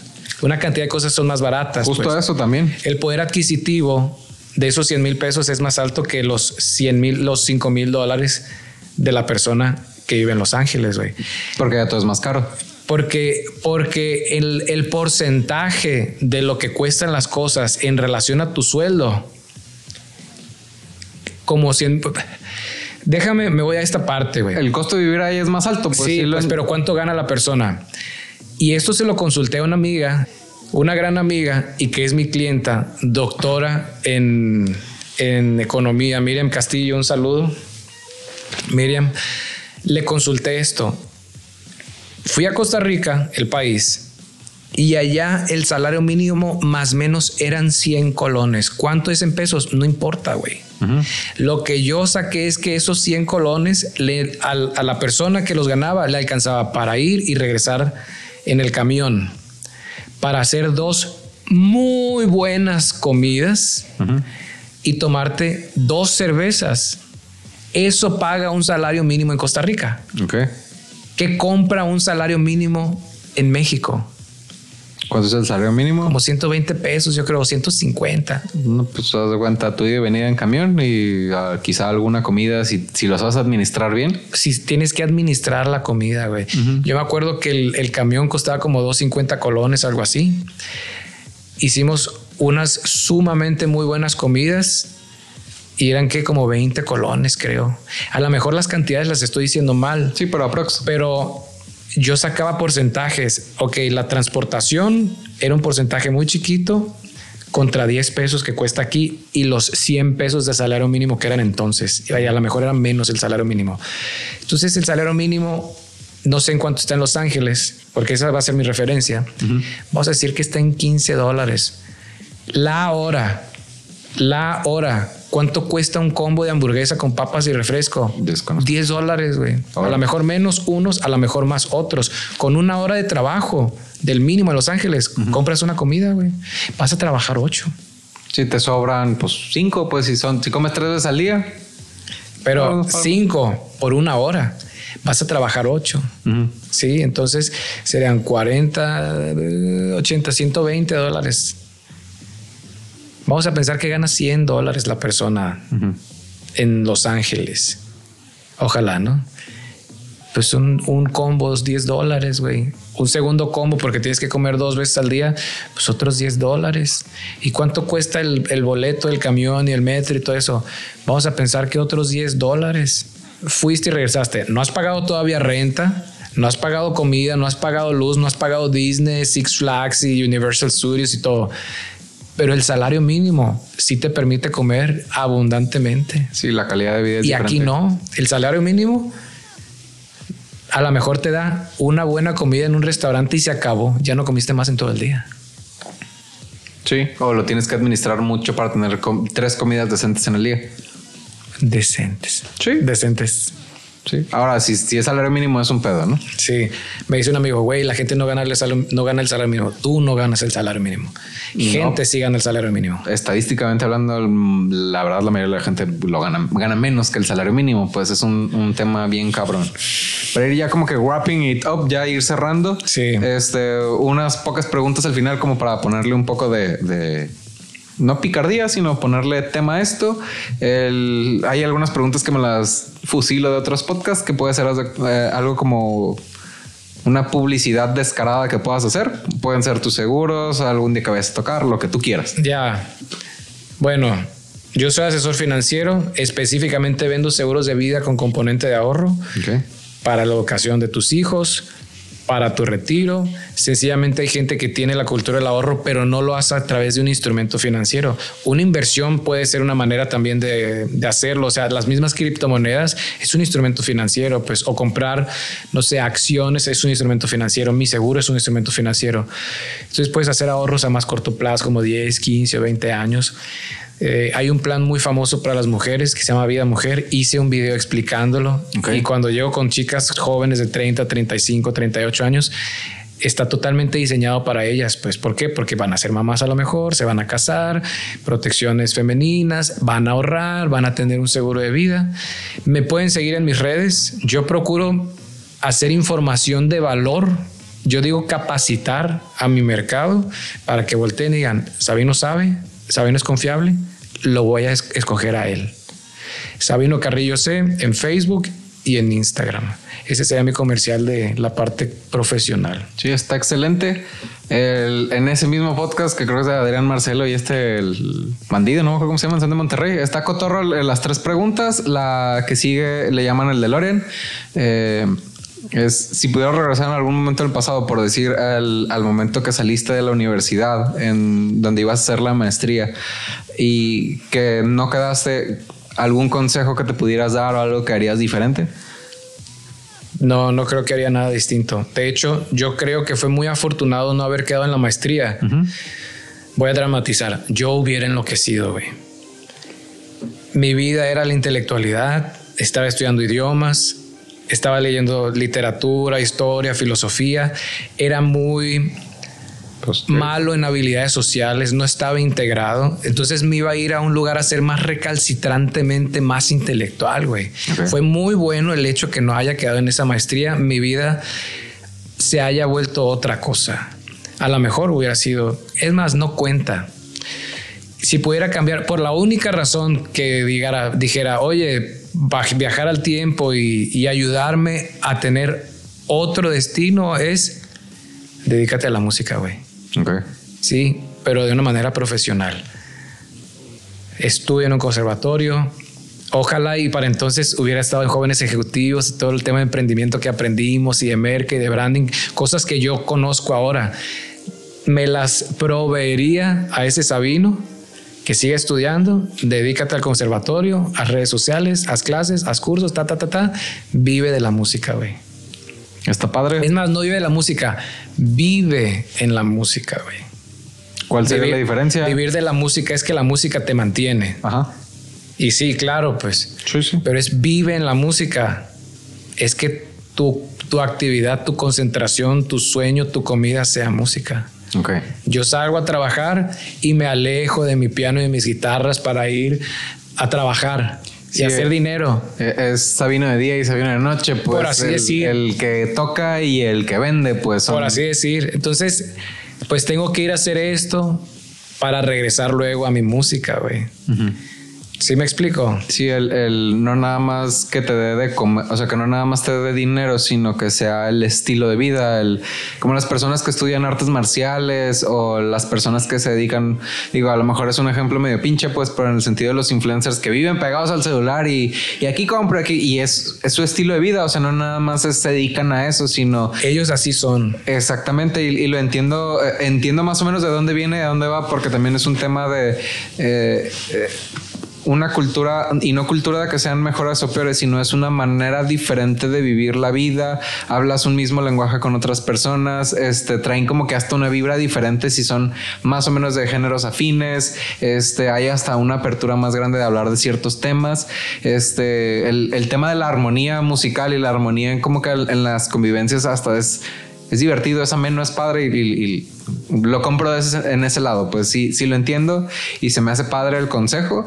Y hablando de consejos de música, es algún disco que recomiendes, puede ser nuevo, puede ser de tu banda, puede ser de alguna otra cosa. El, algo que puedan escuchar las personas en Spotify, que puede ser algo que tiene a la mano. Moonlight Sonata de Beethoven. Ok. O sea, aíslate y ponle atención. Sí. Em, Movimiento 1, 2, 3, los tres movimientos. el primero. Aunque está larga. El primero, porque es el más digerible. El segundo es muy, muy, muy alegre y el tercero es muy intenso, muy trágico. Ese me, me gusta mucho. El primero es de ponerle atención a los detalles, güey. En fin. Eh, y una canción, no el disco completo, aunque es el disco de este jazzista de el jazz que es Kind of Blue de Miles Davis. Ok. Es la delicadeza, son los detalles, es la finura en ambas situa- situaciones. Kind of Blue de Kind of Blue. K-I-N-D o. Como así como que ah, Como tipo de azul o de tristeza, porque Blue alu- Sí. alude a. a eso se refiere. Sí. Kind of Blue, Ah, así como que medio triste. Ok. y maravilloso. O sea, hay una parte cuando entra el saxofón. Uh, ya me enamoré. O sea, a mí por mucho tiempo esa parte me hizo la canción. Y tanto el jazz como la música clásica no vas a llegar al o sea, no vas a te- no te vas a incorporar al segundo 30 o al minuto 1 y lo vas a entender. Te perdiste la historia, güey.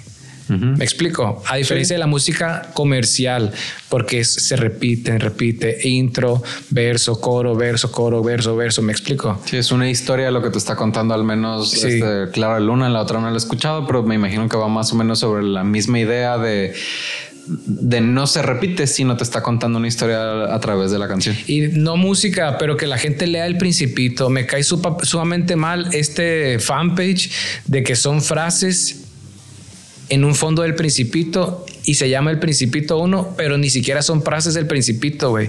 Si la gente leyera el principito y lo estudiara y analizara el personaje y su viaje por el universo y su reflexión de la vida y las personas, las personas seríamos mejores personas, güey.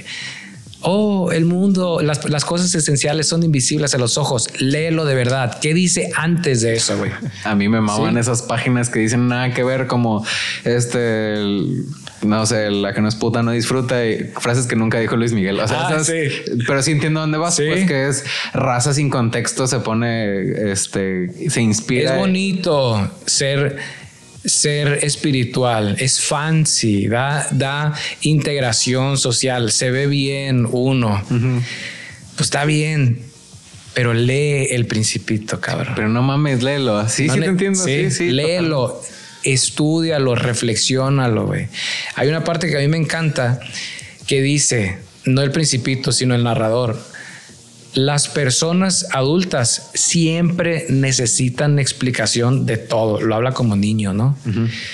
Y dice, cuando un adulto pregunta, ya, ya, estamos sobre el tiempo. No, no, no. Para cerrar, cuando un adulto le pregunta, no pregunta por lo esencial a las, de las personas, pregunta que cuánto costó su casa, cuánto costó su carro, o qué bonita casa, pero no vieron de qué color es, no vieron si hay flores. De las personas preguntan en qué trabajan, pero no se preguntan, dice, si coleccionan las mariposas, o sea, los gustos, lo que construye la persona, no actividades otras, pues no. Entonces todo el mundo que, ay, lo esencial es eh, lo, Coleccionar mariposas y nada que ver, pues. no, lo invisible, lo, esencial es invisible a los ojos está repleto de sabiduría antes y después de esa frase, pues.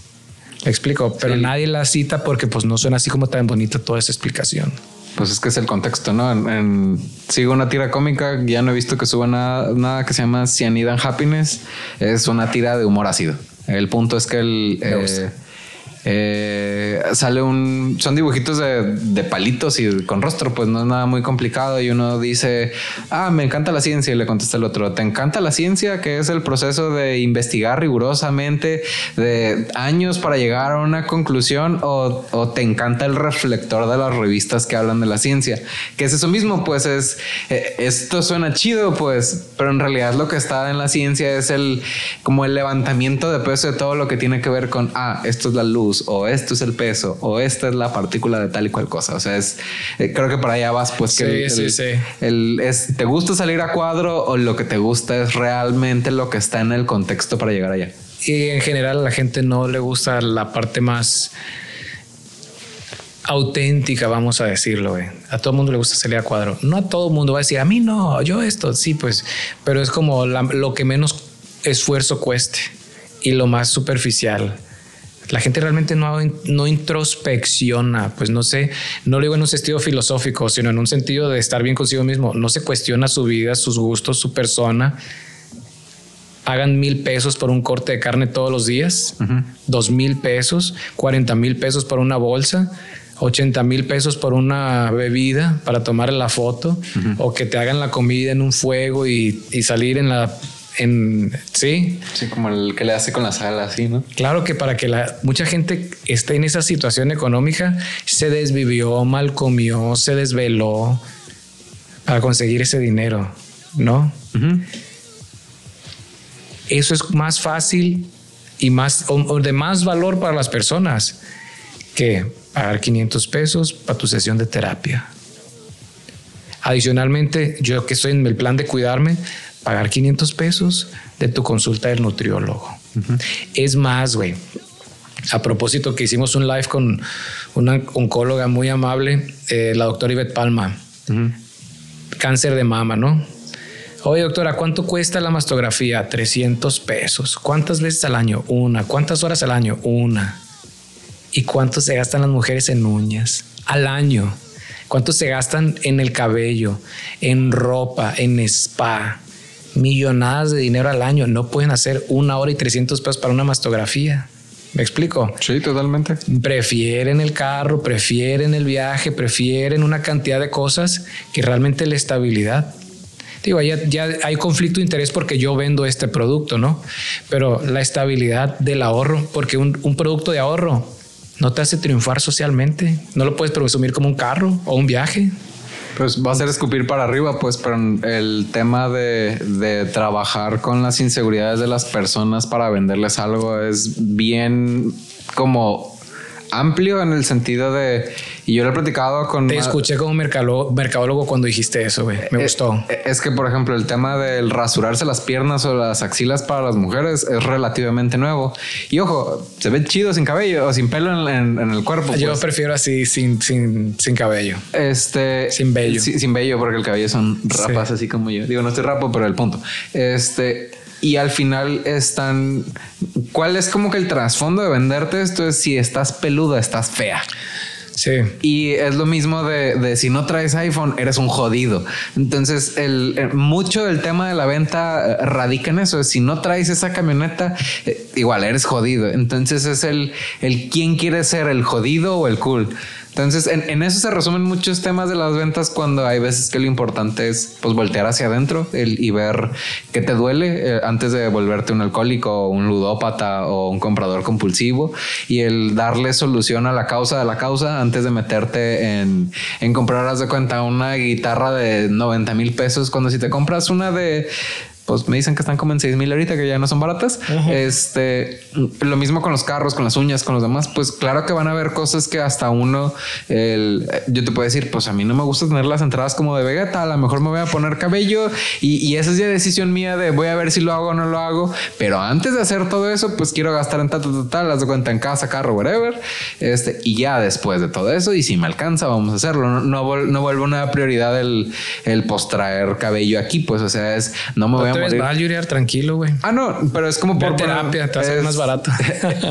Vas a sufrir menos eventualmente. Quién sabe. No, no, y pero justo ese es el meollo, pues es el no es mi prioridad, pero es algo que puedo hacer estético que, que ah, me puede hacer ruido, pero no me hace ruido como para eh, operarme ahorita y gastarme mis ahorros y no hay pedo lo que pase con el negocio, con las grabaciones, la prioridad es el cabello. No, es si un día me alcanza, chido, si no, no hay pedo. O sea, el tener esas posturas de si te quieres hacer un cambio, no hay problema si es realmente algo que quieras, pero no hay problema si le pones prioridad pues, a las necesidades básicas antes. ¿Te parece si cerramos? Sí, este, señor. No sé si quieras dar tus redes para que... Sabino Carrillo C en Facebook y en Instagram. Sencillo como eso.